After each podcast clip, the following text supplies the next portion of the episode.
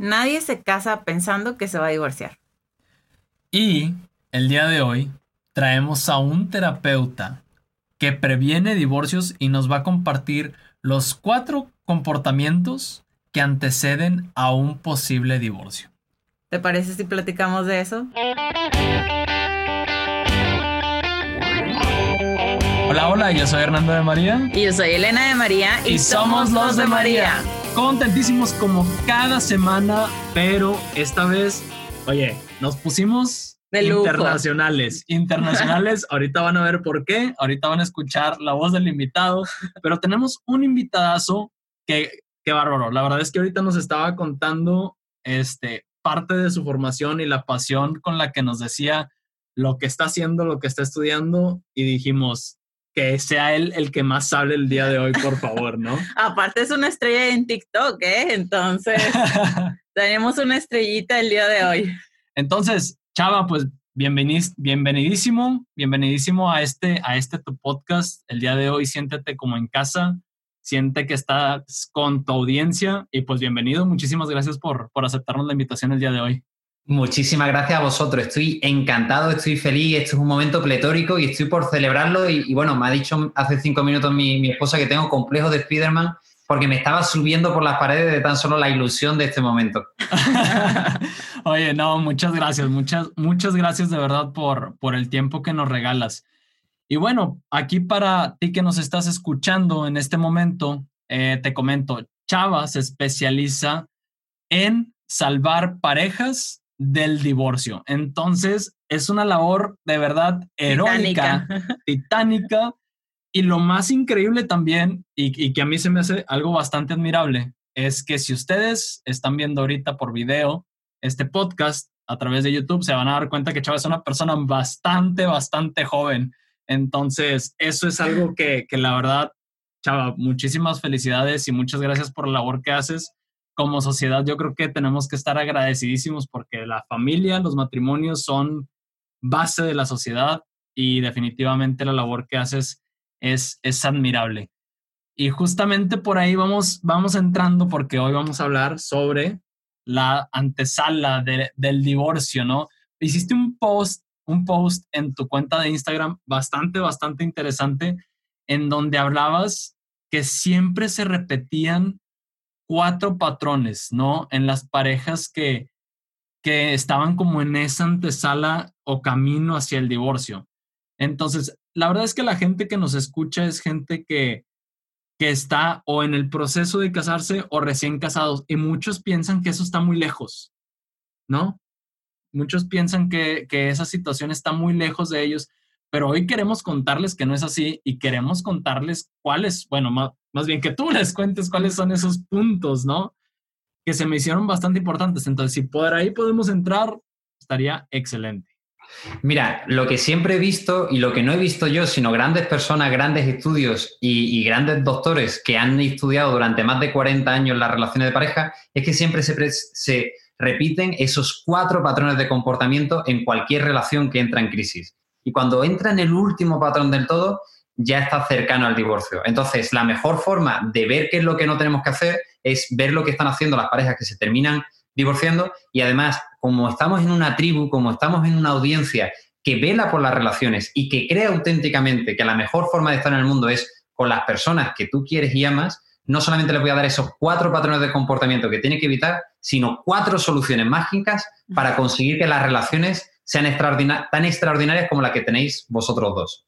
El primero de esos patrones es la crítica. Criticar está permitido. Lo que no se puede hacer es etiquetar con la crítica a la persona con la que estás compartiendo la mayor parte de tu tiempo. Lo segundo es la actitud a la defensiva, que es cualquier cosa que te dice, inmediatamente te lo tomas como un agravio, como un ataque, e inmediatamente lo que haces es o atacar o inmediatamente inventarte una excusa. El tercero es el desprecio. El desprecio es increíblemente perjudicial. ¿Por qué? Porque ataca a tu sistema inmunológico. Porque aquellas personas que se sienten agraviadas en su relación de pareja llegan incluso a tener una esperanza de vida seis años menos que el resto de las personas. Wow. Y el último punto del de- el cuarto patrón es al que más recurren normalmente los hombres, que es muy paradójico porque el pensamiento es, si hablo, hay problema. Solución, no hablo, no hay problema. ¿Qué es lo que ocurre? Me, me- sentí, me, sentí identificado. Me, levanto la mano del culpable. Levanto la mano del culpable. Claro, el problema de eso, ese es el problema que tenemos los hombres, que tendemos a no hablar, pero eso lo que causa es distanciamiento emocional. Cuando tú creas un distanciamiento emocional, hay una cascada en la relación, que es, ya no me quiere, ya no le voy a contar mi vida íntima, metiendo a, a cerrar, le cuento cosas superficiales, me refugio en otras personas y empezamos en un preámbulo por el que se puede hablar, por ejemplo, la vía de la infidelidad, porque ya no te sientes conectado y arropado con la persona con la que has prometido compartir tu vida. Y también conectando con el primer patrón, ya para eliminarlo o equilibrarlo todo un poquito más, igual que el hombre recurre a la técnica del cerrojo, la mujer recurre a la crítica. ¿Por qué? Porque vamos a ser honestos, la mujer es mucho más madura y mucho más conectada con su ser, con sus emociones de lo que es el hombre. El patriarcado, la forma en la que nosotros vemos las cosas, que es mucho más racional, más planificada, eh, contrasta mucho a la hora de compaginar nuestra vida con una persona que está más conectada con la emoción.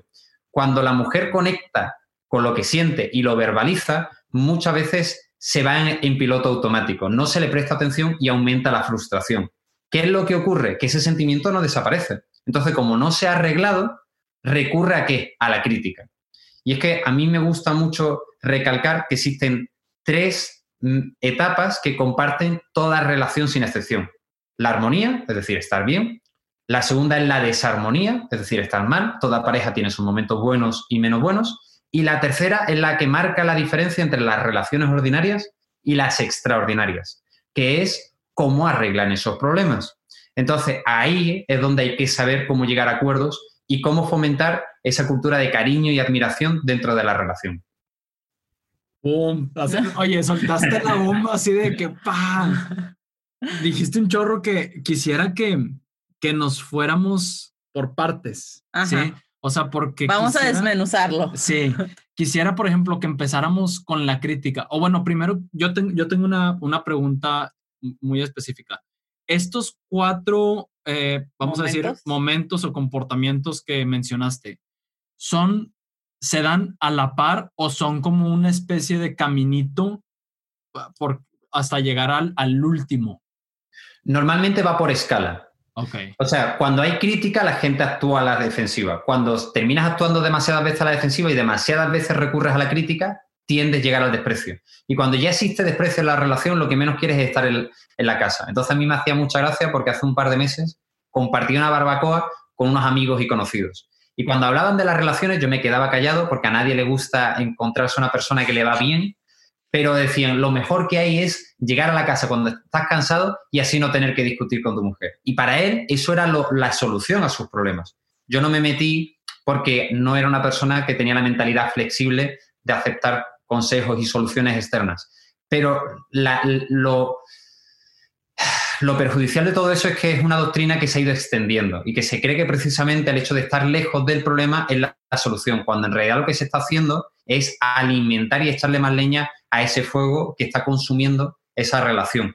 A mí me gusta mucho utilizar la ley de la tendencia y es que lo que no va mejor invariablemente va peor. La pregunta es, para tu audiencia, ¿os estáis esforzando todos los días para que vuestra relación sea aún mejor? Y es que ese es el problema, que, que justamente como comentabas hace rato, ¿no? La gente ya no, no busca este, ayuda hasta que está en el problema ese es el verdadero problema. Si nosotros nos enfocáramos en prevenir esto y trabajáramos todos los días porque nuestra relación sea extraordinaria, no tenemos la necesidad de llegar a este extremo. Total y absolutamente de acuerdo contigo. De hecho, a mí me parece pues como muy retórico el hecho de que las personas cuando tienen un problema quieran solucionarlo, pero cuando ya llegan al final, vamos a ser honestos cuando nosotros nos metemos en el matrimonio es porque tenemos la ilusión de compartir nuestra vida con alguien, porque es nuestro mayor deseo. Si llegamos al final y no lo podemos solucionar es porque hemos llegado a un límite. Y cuando una persona termina por divorciarse es porque ve que es, bueno, que es realmente imposible llegar a solucionar el problema que ya tiene. Entonces, claro, la cuestión del asunto, como tú muy bien has dicho, es, antes de llegar a que llegue a ese punto tan crítico, oye, intenta mejorar la relación mediante, por el proceso porque como ha dicho, por ejemplo, en su momento Tony Robbins, nosotros tenemos la calidad de vida dependiendo de la calidad de relaciones que hayamos trabajado previamente. Es, eso es bien cierto, bien cierto. Yo lo, yo lo he vivido en carne propia y es bien cierto. Y me voy a regresar a la crítica. Quisiera, si tú que tratas tal cual con parejas, nosotros, pues de repente platicamos con parejas, pero no somos terapeutas como, como tal. Tú sí. Esto de la crítica, ¿cómo sucede? O sea, ¿cómo se da? ¿Qué es lo más común de la crítica? Así como para ir haciendo una especie de análisis y que la gente pueda decir, ay, caray, no me había dado cuenta y yo estoy criticando, ¿no? Hay crítica en mi relación. Entonces, sí sería, si nos puedes compartir algunos ejemplos de cada uno, poderlos irlos desmenuzando para que la audiencia pueda decir de que, ah, caray, resulta que, resulta que, que hay algunos pasos, porque como la gente que nos está escuchando son muchos de ellos novios o recién casados, pues ellos pueden pensar que a lo mejor no hay, ¿no? Porque pues los que son novios a lo mejor dicen, no, pues, ¿para qué si todavía no me caso? ¿Para qué me preocupo de ello? Pero imagínate que te cases ya con esos problemas, ya vas a estar, como quien dice, vas a estar cinco pasos adelante en, del divorcio, ¿no? No, y te voy a decir una cosa también, que algo que decías ahorita de que la gente normaliza mucho las cosas y los problemas, de que es normal, todos tenemos problemas, es normal siempre en las relaciones. Y sí, es normal, pero ¿hasta qué punto es normal o hasta qué punto es aceptable o dónde me debería de preocupar, ¿no? Vale, ahí hay dos preguntas en una, así que empiezo contestando la de la señorita, que a mí me, gusta. Mire, yo soy un completo y absoluto defensor del matrimonio. Solo hay una cosa que yo no defiendo y es que yo no trabajo con aquellas parejas donde existe una agresión física. Donde hay maltrato, yo ahí digo que directamente no hay donde meterse porque me parecería una responsabilidad por mi parte poner en peligro la vida de una persona. Y aparte, hay una, cuestión que en cuanto a desarrollo de cambio, el comportamiento de una persona siempre es eh, posible modificarlo, ampliarlo, pivotarlo, si no es por una esencia cultural. Si culturalmente ese machismo, esa forma de dominar a la mujer, ya llega a la agresión y forma una parte de, marcar territorio como patriarcado, el hecho de cambiarlo es muy complicado porque se ubica con esa representación mental que tiene. Ahora, vamos a ir a por la otra parte que me estás preguntando tú sobre el tema de la crítica, que lo ponga un poquito más o que lo explaye. Mira, una de las cosas que la gente no tiende a comprender del todo es que existe la trampa de la culpa en cada vuelta de la esquina. ¿Cuál es la trampa de la culpa? A mí lo que me vienen son muchas parejas y a mí me hace gracia porque yo me involucro mucho con ellas. De tal forma de que cada uno me escribe luego por privado porque lo, como yo digo, la gente no es lo que hace ocasionalmente, la gente es lo que hace constantemente. Entonces, yo lo que quiero es que no una hora a la semana eh, hablen conmigo y solucionen el problema, sino que todos los días se encarguen de hacer pequeñas mejoras que permiten es tener una convivencia pues, más padre, más bonita, más armoniosa. ¿Qué es lo que ocurre? Tenemos que comprender algo. La vida no es como nosotros lo vemos. Eso es una percepción limitada. Cada persona siente, piensa y actúa de forma radicalmente opuesta. ¿Qué es lo que ocurre? Que nosotros tenemos una serie de valores y esos valores, cuando los sentimos atacados en base a nuestra historia personal, sentimos que se nos está agraviando. Pero eso no es tal. Nosotros lo que tenemos que hacer siempre es comunicarnos de tal forma de que no pueda haber ni crítica ni juicio. Cuando nosotros decimos las cosas en pos de cómo las estamos percibiendo y sintiendo, la otra persona puede ser cómplice de la solución que tú esperas encontrar en tu vida. Porque yo siempre digo lo mismo, el matrimonio puede ser o tu mayor bendición o tu mayor maldición. ¿De qué depende? de cómo alimentes tu relación todos los días. Wow. O sea, entonces la crítica, digamos que incluso se puede dar como de una forma sutil, ¿no? O sea... Gracias por incidir. Mira, la crítica, por ejemplo, eh, se puede dar de muchas formas, pero la crítica, cuando es realmente dañina, es cuando se asocia a la persona. El problema está en que nosotros vemos un hecho aislado y lo terminamos por vincular a la persona. Si esa persona ha olvidado algo, decimos que eres muy olvidadizo. ¿Qué es lo que ocurre? Eh, seguramente ustedes ya conocen lo que es la profecía autocumplida o el efecto Pygmalion, ¿verdad? Sí. Vale. Seguramente entonces vuestra audiencia ya la conoce, ni me voy a molestar en meterme por ahí. Pero la cuestión del asunto es que nosotros no nos vamos a meter en lo que una persona es o no es, porque cada persona tiene un comportamiento y las personas son mucho más allá de lo que son en un momento puntual del día o en una etapa determinada de su vida. Y nosotros lo que tenemos que ser siempre somos los mayores aliados de que esa persona se pueda desarrollar y sentir mejor. Nosotros no debemos de ser ni jueces ni policías de cómo es esa persona. Entonces, cada vez que por un hecho aislado nosotros estamos eh, etiquetando de forma negativa a la persona que tanto decimos querer, lo que estamos haciendo es degradar a esa persona, pero degradar también a esa relación. Entonces, pues es contraproducente, como, como todo el mundo entenderá. Por ejemplo, yo creo que algo que, que ves muy seguido porque es, es algo como con mucha tendencia entre relación hombre-mujer, es que el hombre etiqueta y critica a la mujer de sobre emocional y la mujer tacha y critica al hombre de frío, ¿no? De frívolo, de... Y entonces es, eh, no sé, la mujer puede decir, es que tú no eres nada romántico, es más, eres un antirromántico y es como que etiqueta, ¿no? Y, y, el hombre a la mujer de que, no, es que tú estás loca, o sea, eres súper dramática y pum, es, ese tipo, esas son críticas, ¿no? Esas son críticas, efectivamente. Pero la cuestión del asunto es que, mira, nosotros siempre tenemos que ir un poquito más allá. ¿Qué es lo que ocurre? Que no tendemos a cultivar una profunda comprensión el uno del otro. Nosotros lo que necesitamos hacer siempre es conocer a la persona con la que estamos conviviendo y con la que estamos compartiendo nuestra vida. Y para eso necesitamos entender el porqué que hay detrás de cada conflicto, de cada pensamiento, de cada necesidad. Entonces a mí me gusta mucho proponer, por ejemplo, lo que son el ejercicio de los cinco porqués. Por ejemplo, te, os pongo un ejemplo, que a la gente le gustan mucho los ejemplos. Eh, había una pareja que tenía disputas económicas una mujer pues quería realizar cierto tipo de gastos porque sentía que vivía de, forma muy oprimida y el hombre sentía que necesitaba, eh, digamos que, estructurarlo todo para que exista una planificación. ¿Qué es lo que ocurre? Que eso causaba una tendencia constante en, las pequeñas decisiones y las pequeñas políticas que se iban tomando. Cuando hicimos los ejercicios de los cinco por qué, resultaba que ella no se sentía querida y amada porque no sentía que se le estaba proveyendo de lo que ella determinaba como sus necesidades óptimas para sentirse cómoda. Y el hombre lo que le pasaba es que había vivido un periodo de mucha escasez durante su, desarrollo. Eh, en la infancia, en su adolescencia, no quería padecerlo, entonces necesitaba planificarse para si en algún momento llegaban momentos de vacas flacas, el sentir que tenía pues bueno, esa independencia, esa autonomía, esa reserva, esa, esos fondos de libertad para poder hacer cualquier cosa o rehacerse en momentos de crisis. ¿Qué es lo que ocurre? Cuando uno entiende al otro, pueden alcanzar un punto medio. Pero cuando las relaciones funcionan es cuando están basadas en un ganar-ganar, no en un perder-ganar o en un ganar-perder. Y es lo que nosotros necesitamos hacer, llegar a negociaciones basadas en un profundo entendimiento. Pero voy a ir un poquito más allá, porque vosotros y vuestra audiencia os lo merecéis y esta súper invitación pues, me alegra la noche.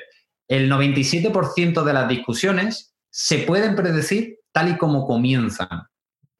Os pongo el ejemplo también de, unos pacientes con los que estuve últimamente. Llega a la casa porque le enfadó a la mujer algo y dice, somos aliados, somos familia. Ella se había indignado mucho porque había habido una eh, comunicación con unos amigos suyos acerca de una inversión donde uno de sus amigos hablaba siempre de que tenía que consultar a su mujer y él no. Entonces, claro, ella se había sentido fuera de lugar. Y lo que había tenido eran pensamientos rumiantes de durante todo el día porque no la trataba como se merecía, etcétera, etcétera, etcétera. ¿Cuál es el antídoto ante las discusiones, ante la crítica? Comienzos suaves. Si tú te molestas en los tres primeros minutos en comenzar de forma pausada, suave, sin juicia, sin crítico, sin crítica, eh, hablando siempre desde el corazón, desde el sentimiento, desde lo que tú has percibido, es mucho más sencillo que la otra persona se lo tome como una agresión. Entonces, es lo que tenemos que intentar siempre, comunicarnos de forma óptima para tener respuestas funcionales y sanas.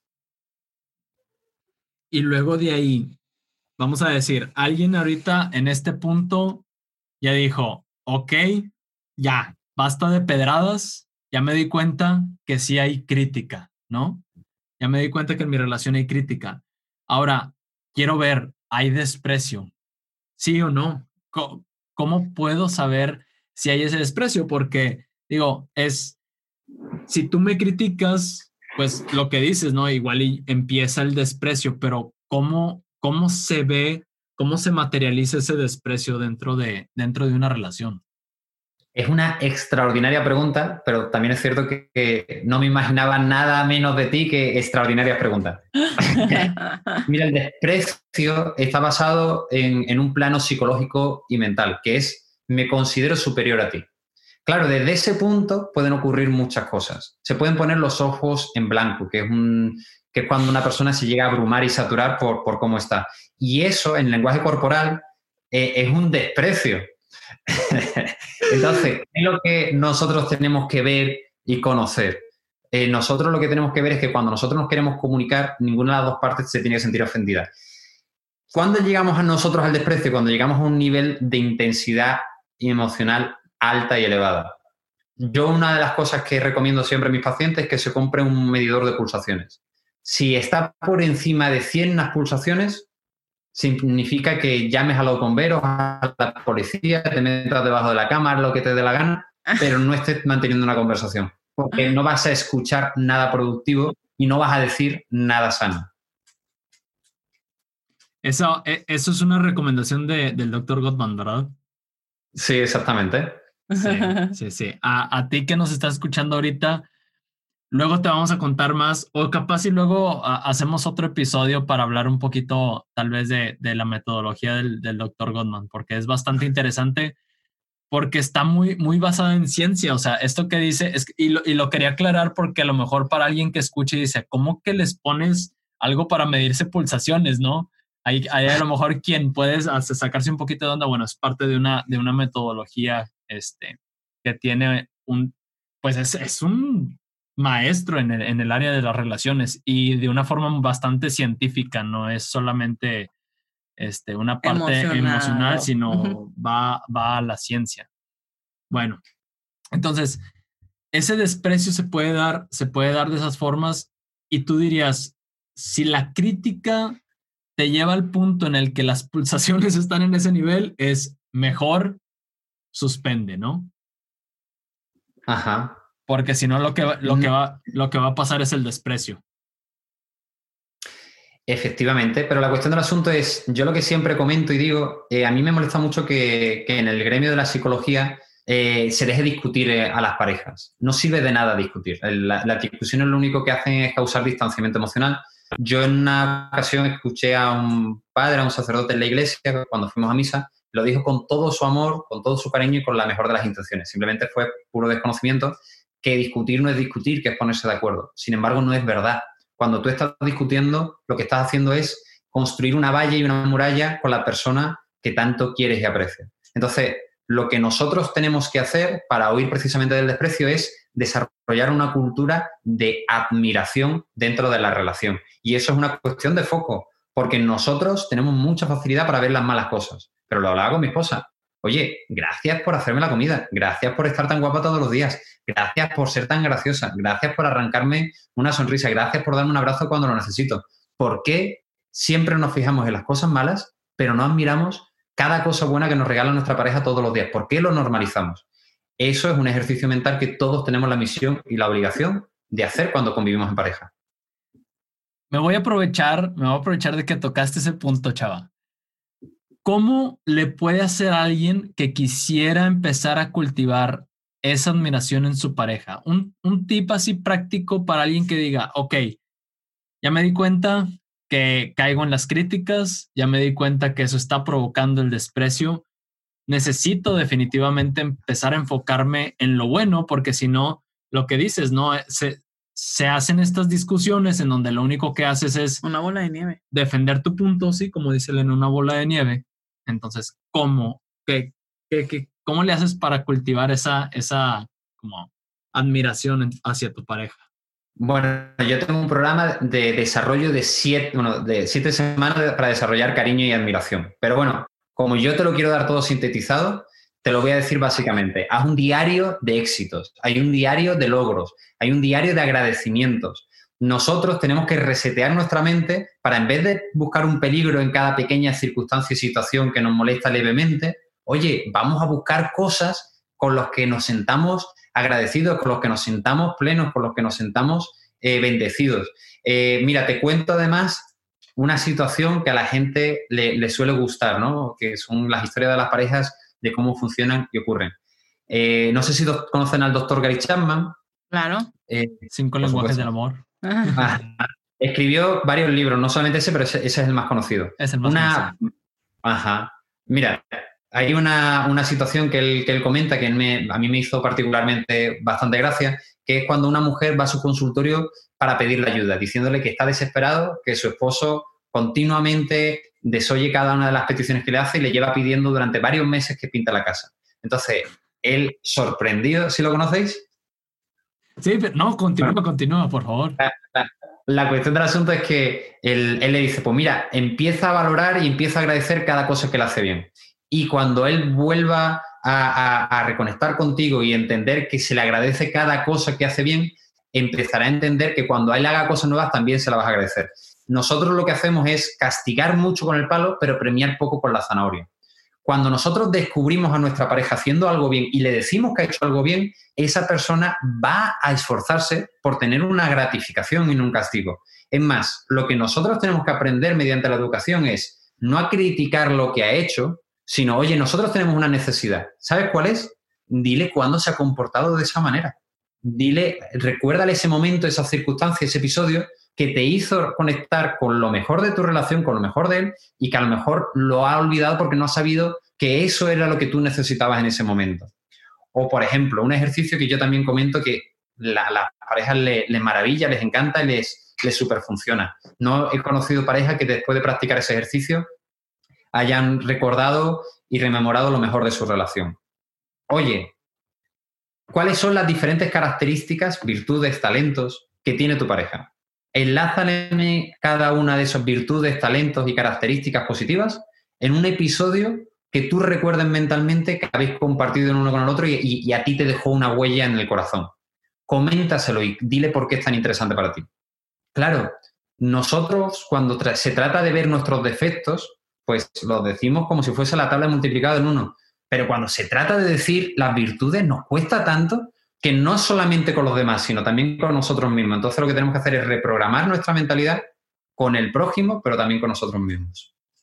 Y ahorita que decías esto del agradecimiento, este, justamente tomé un, un taller el fin de semana y decían de que la manera más fácil de ser feliz es agradeciendo todos los días en la mañana tres cositas, en la noche tres cositas, pero la persona que no agradece no es feliz. O sea, no te no sientes ni siquiera como una inspiración o un algo que te motive, o sea, no estás valorando lo bonito de la vida, ¿no? Y, esa es una forma muy fácil y muy sencilla de, empezar a, a, tener estos buenos hábitos de, de agradecer.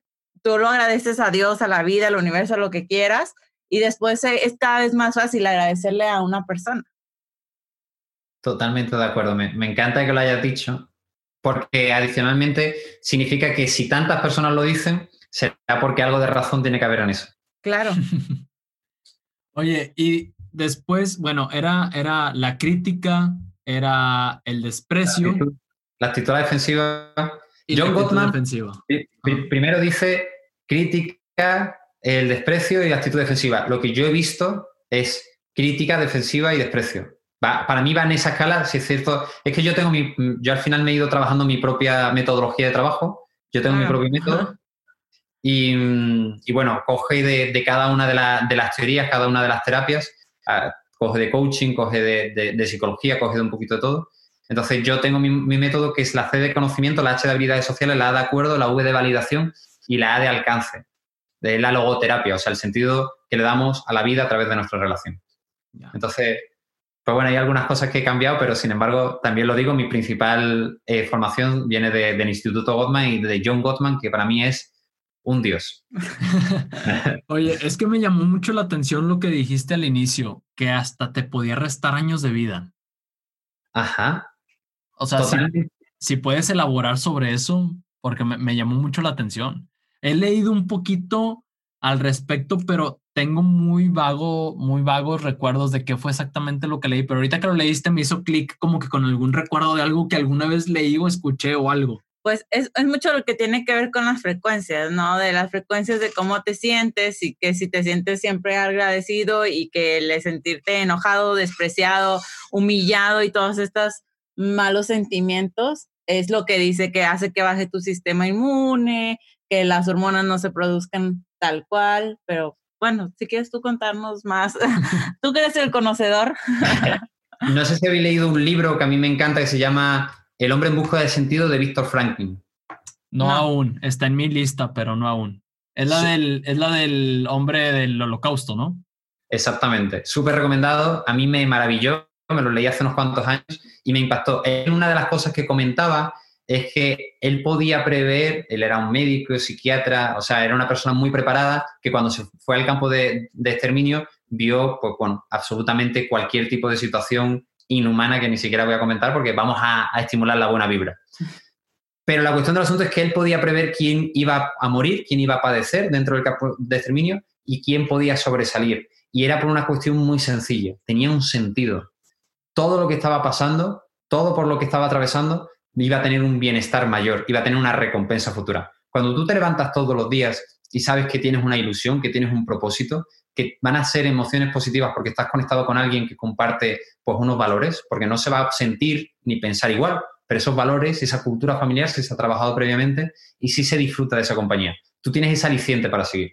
Cuando tú tienes una mala relación, tu sistema inmunológico decae, es precario. Adicionalmente, tienes un mal autoconcepto de ti mismo y un mal concepto de la persona con la que estás compartiendo la mayor parte de tu tiempo.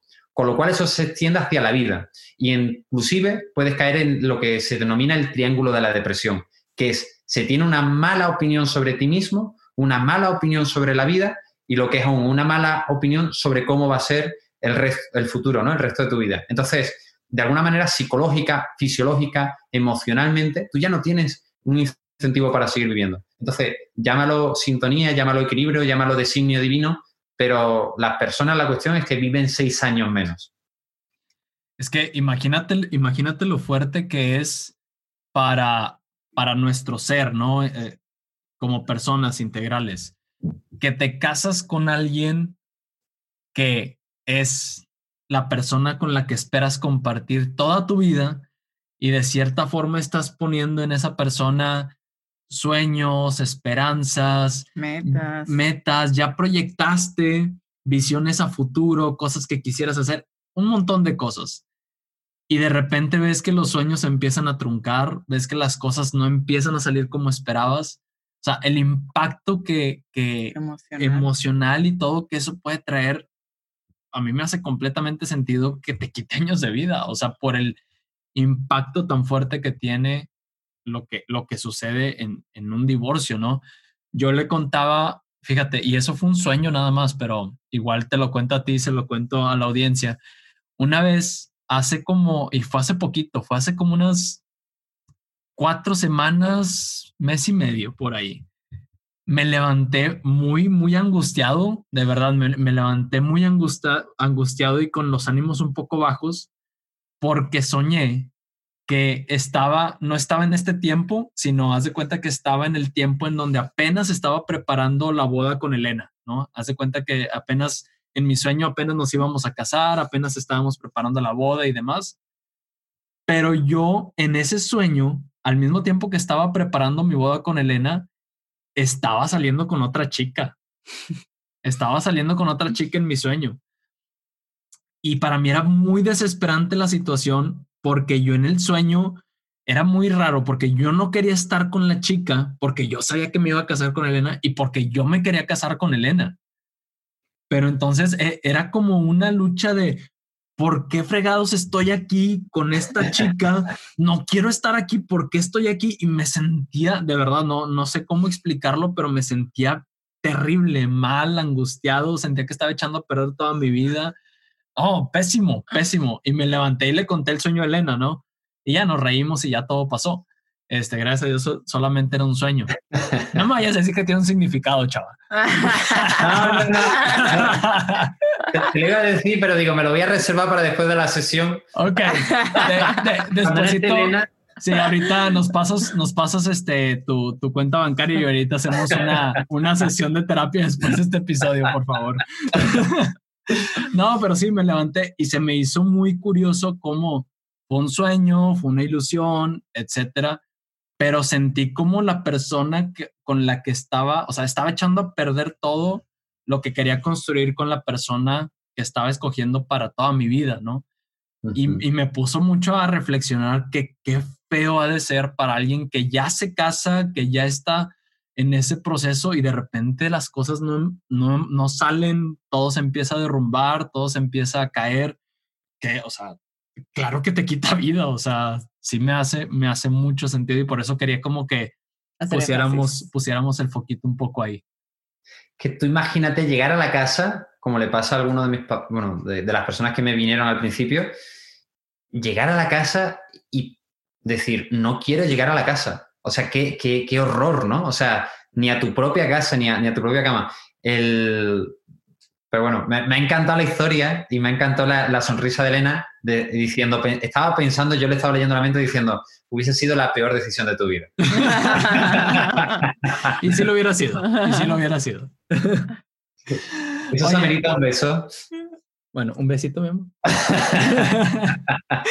es que se, se, me chivea después aquí. Sí, se sí, chivea. yo soy muy, muy chiveada. Se chivea muy fácil.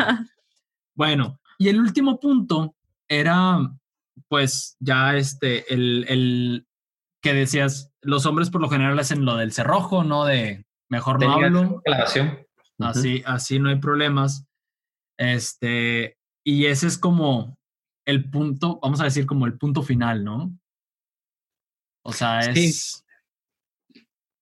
El, bueno, lo que normalmente ocurre es que se va causando un distanciamiento emocional. Ya se ha recurrido a la crítica, ya se ha recurrido a la defensiva, ya normalmente hay desprecio en la relación. Entonces, ¿qué es lo que ocurre? Que ya lo que existen son murallas. O uno u otro se va a sentir más susceptible. Entonces, ¿qué es lo que normalmente la gente hace?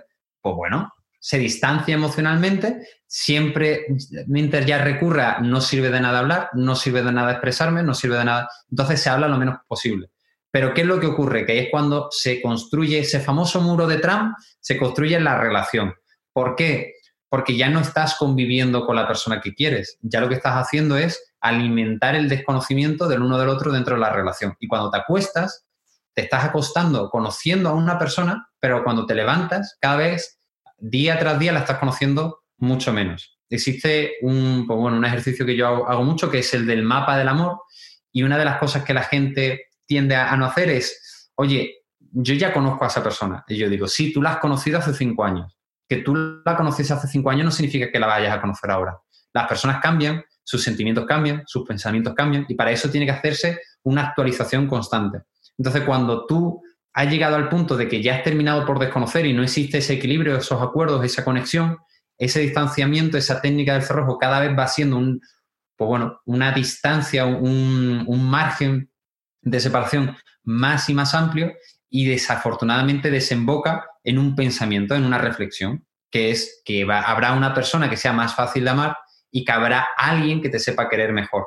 Y eso ocurre cuando tú te vas a la cama no habiendo hecho las paces con, con la persona. Y, y, de hecho, yo me acuerdo mucho que el, el día en el que yo me casé, el consejo que a mí me dieron es nunca te acuestes enfadado con tu pareja. No sé si a vosotros os pasó. Sí. Y, y, claro, la gente lo dice, muchos me lo dijeron muchísimas veces, pero no lo entendí hasta que yo lo estudié. Entonces, hay una respuesta científica y psicológica a eso, y es que resulta que la mente humana es muy graciosa, muy interesante. Cuando se acuesta con un problema, busca formas de resolverlo de manera subconsciente. Pero cuando día tras día, noche tras noche, ese problema persiste y no ha encontrado una solución y te está consumiendo energía, porque el cuerpo no consume ni la mitad de la energía que puede consumir una, cabeza que está constantemente con un pensamiento, al final la conclusión a la que llega es que no existe solución. Y como no existe solución a ese problema, ¿qué es lo que hace? Pensar en, en, en alternativas, en soluciones diferentes a las que ya he intentado de forma tan persistente. Por eso es importante, antes de llegar a ese desconocimiento mutuo, que se vaya a hablar a la pareja, que se encuentre una forma emocional de, comunicarse, que se lleguen acuerdos beneficiosos para ambas partes y que siempre uno ponga de la parte, ambos pongan de la parte para que esa relación pues siga adelante a pesar de las dificultades que siempre van a llegar. Qué fuerte. Sí, y yo quiero, yo quiero tocar aquí algo que a lo mejor está un poquito fuera del tema, pero creo que sí vale la pena incluirlo, que es, o sea, ya después de estas cuatro cosas, todavía hay un factor que yo considero es externo y creo que es muy, importante.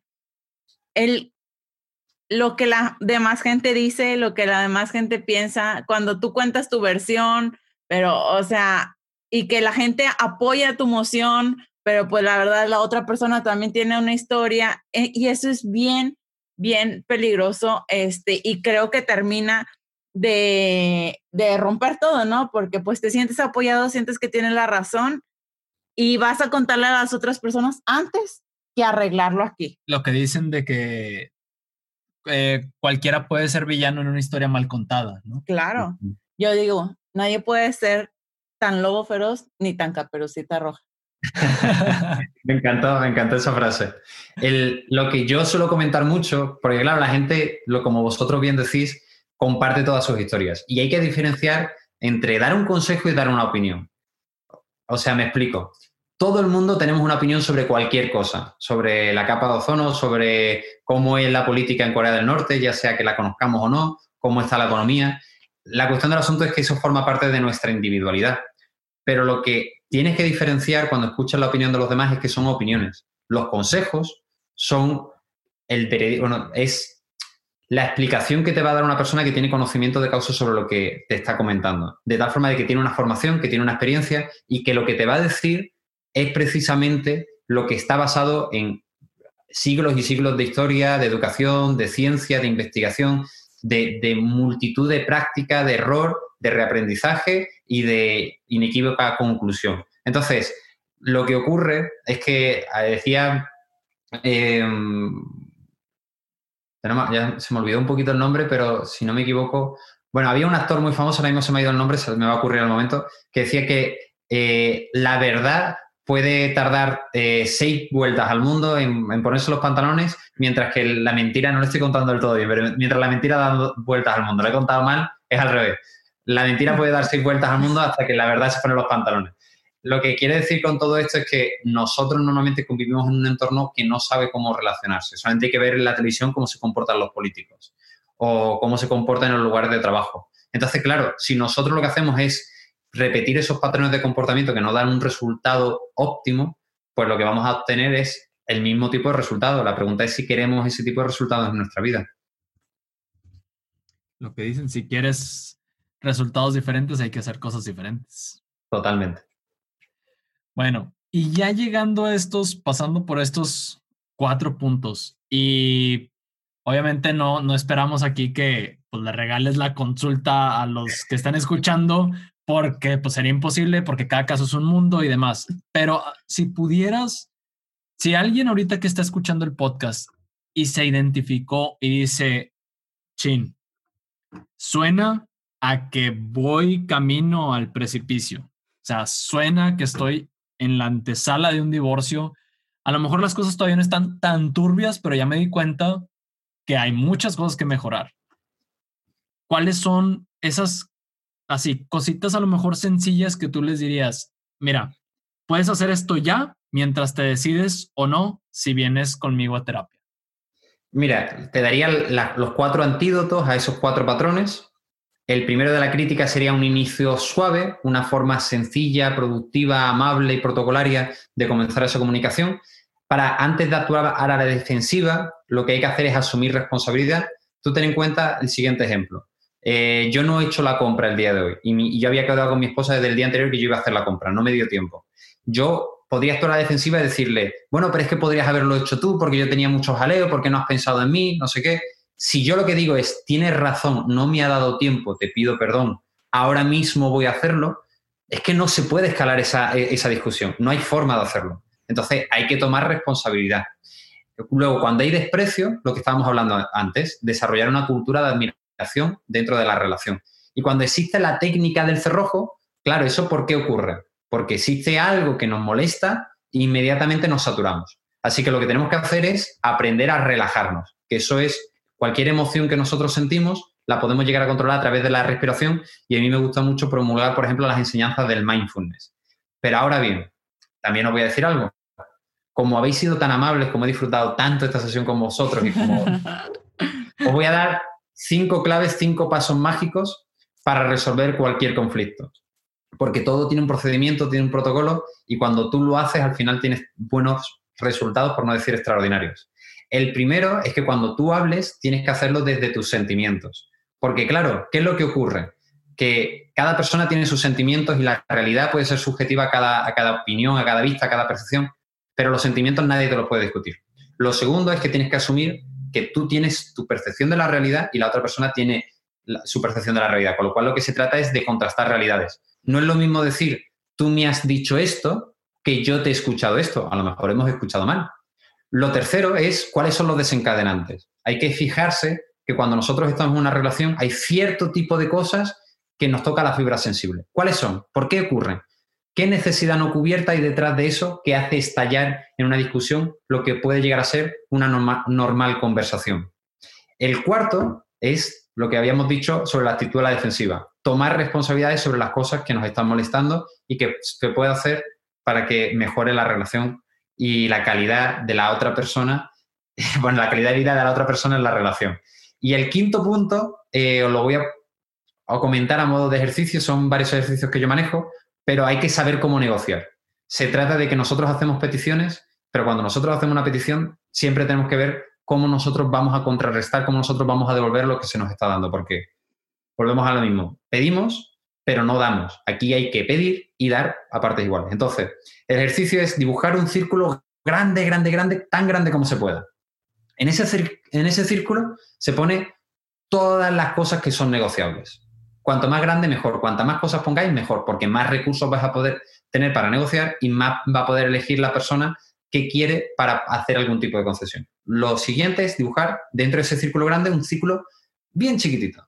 Dentro de ese círculo vais a poner lo que no es negociable, de tal forma de que podéis llegar a un, entendimiento. Yo, por ejemplo, pongo un, para desarrollar esa comprensión mutua, pongo un ejercicio eh, que, por ejemplo, mira, existe una naranja en el mundo, ha habido una bomba nuclear y uno y otro necesitáis esa naranja para sobrevivir. Tú necesitas la corteza y tú necesitas ese jugo. Entonces los dos empiezan a discutir y lo que ninguno de los dos hace es ¿por qué tú necesitas esta naranja? Si entendiesen cada uno cuáles son sus necesidades y fuesen directamente al por qué, entenderían que los dos pueden compartir la naranja y cada uno de ellos puede utilizarla para lo que necesita. Pero normalmente entendemos que cuando nosotros hacemos una concesión estamos perdiendo, cuando no es así. Una de las afirmaciones que tenemos que repetirnos eh, en la relación es, no quiero convencerte de nada, quiero que estemos de acuerdo en la solución que alcancemos de mutuo acuerdo. Entonces, pues bueno, el, no sé si os basta, si quieres pues podemos seguir, pero yo creo que, no queda No, qué bárbaro. La verdad es que esos, esos puntos que, que mencionas, yo creo que deberíamos de alguna u otra forma escribirlos, pegarlos en el refrigerador, ponerlos a lo mejor en el, en el espejo de nuestro cuarto, en el armario, en alguna parte en donde no se nos olviden, ¿no? Eh, creo que creo que valen oro. Algo que quieras que quieras agregar, amor. Yo sentí que el episodio duró como dos horas de tanta información que nos diste. Eh, todo fue súper interesante. O sea, me gusta mucho que sobre todo esa parte de que no nada más son sentimientos, o sea, es ciencia, como dices tú, son años de estudio, es historia. A fin de cuentas, el humano siempre se tiende a comportar de la misma manera. Entonces, me encantó. Estoy súper contenta y súper satisfecha con todo lo que vimos ya. Ahora, Chava, si alguien dijera, me latió todo lo que dijo Chava, estoy en problemas, necesito hablar con Chava, ¿cómo te encuentran? ¿Cómo te contactan? a dónde te mandan mensaje, a dónde te mandan correo, o cómo se pudieran poner en contacto contigo, si tienes, si todas tus terapias son presenciales o también manejas alguna modalidad en línea. De hecho, ahora mismo todas las que manejo son, son en línea por el tema del COVID y, demás. Y tengo clientes por, tengo la fortuna de tenerlos por eh, todas partes de Latinoamérica y, Estados Unidos y España. Me pueden encontrar en www.chavagutierrez.com, en, Instagram y TikTok Chava Gutiérrez eh, nada más, que iba a agregar .com. Y en YouTube, aunque ahí tengo que darle un poquito más a... He subido todavía poco contenido. Y quién sabe, a lo mejor en un futuro pues os pego un telefonazo y digo, oye, ¿cómo hago esto del podcast para que me quede tan molón como a vosotros? cuando quieras, cuando quieras. Nosotros encantadísimos de, de, de ayudarte porque creo que tienes, bueno, creemos porque estoy seguro que estoy hablando también por, por Elena, que tienes muchísimo que aportar y que si podemos ayudarte en algo, por favor, cuenta con nosotros de verdad. Y creo que estamos en el mismo barco, estamos súper a favor de buscar sanar las relaciones, buscar hacer familias increíbles, es, no, matrimonios increíbles, porque a fin de cuentas eso es lo que va a hacer un mundo mejor para todos. Los niños felices no tendrían por qué molestar a nadie, pero bueno, es, es un mundo platónico, ¿verdad? pero en eso estamos, en eso estamos. Si no lo hacemos nosotros, ¿quién lo va a hacer? De hecho, estoy completamente de acuerdo con vosotros. Mira, hubo un, caso eh, que todo el mundo como que causó mucha controversia dentro de las redes sociales y todo el mundo comentaba que es cuando empezó el tema de la cuarentena, se acabó el rollo de papel higiénico. Lo notasteis, ¿verdad? ¿Sabéis por qué ocurrió? Por el efecto borrego, ¿no? Que todos compraban y entonces todos quisieron empezar a comprar. Efectivamente, por el efecto óptico. Es lo más voluminoso que se ve precisamente en un carrito de compra y cuando la gente veía que lo compraban dirían, por algo se está comprando. Entonces todos empezaron a comprar. ¿Qué es lo que ocurre? Que la gente no le presta atención a cómo mejorar las relaciones, no le presta atención a cómo mejorar su matrimonio. De hecho, todo el mundo va al nutriólogo, pero nadie va, por ejemplo, con ustedes para, para tener pues eso, esa consejería matrimonial. Entonces, hace falta más personas que promulguen y democraticen la ciencia de las relaciones extraordinarias como vosotros lo estáis haciendo. Y creo que es muy interesante que entre nosotros nos apoyemos para compartir y divulgar este tipo de, mensajes, ¿no? Porque cuantas más personas lo conozcan y cuantas más personas los apliquen, más vamos a conseguir que esa difusión se vuelva práctica y quién sabe, por qué no también en un futuro transformar la relación de las familias y con ellas de la sociedad futura. Completamente. Ojalá, ojalá que tu voz en este momento haya sido una voz profética. bueno, Chava, pues muchísimas, muchísimas gracias y quisiera que cerráramos con esto. Si tuvieras que darle un solo consejo, no se te permite darle más consejos, un solo consejo a todas las parejas que te están escuchando en este momento, ¿cuál sería? Qué difícil me lo pones, ¿eh?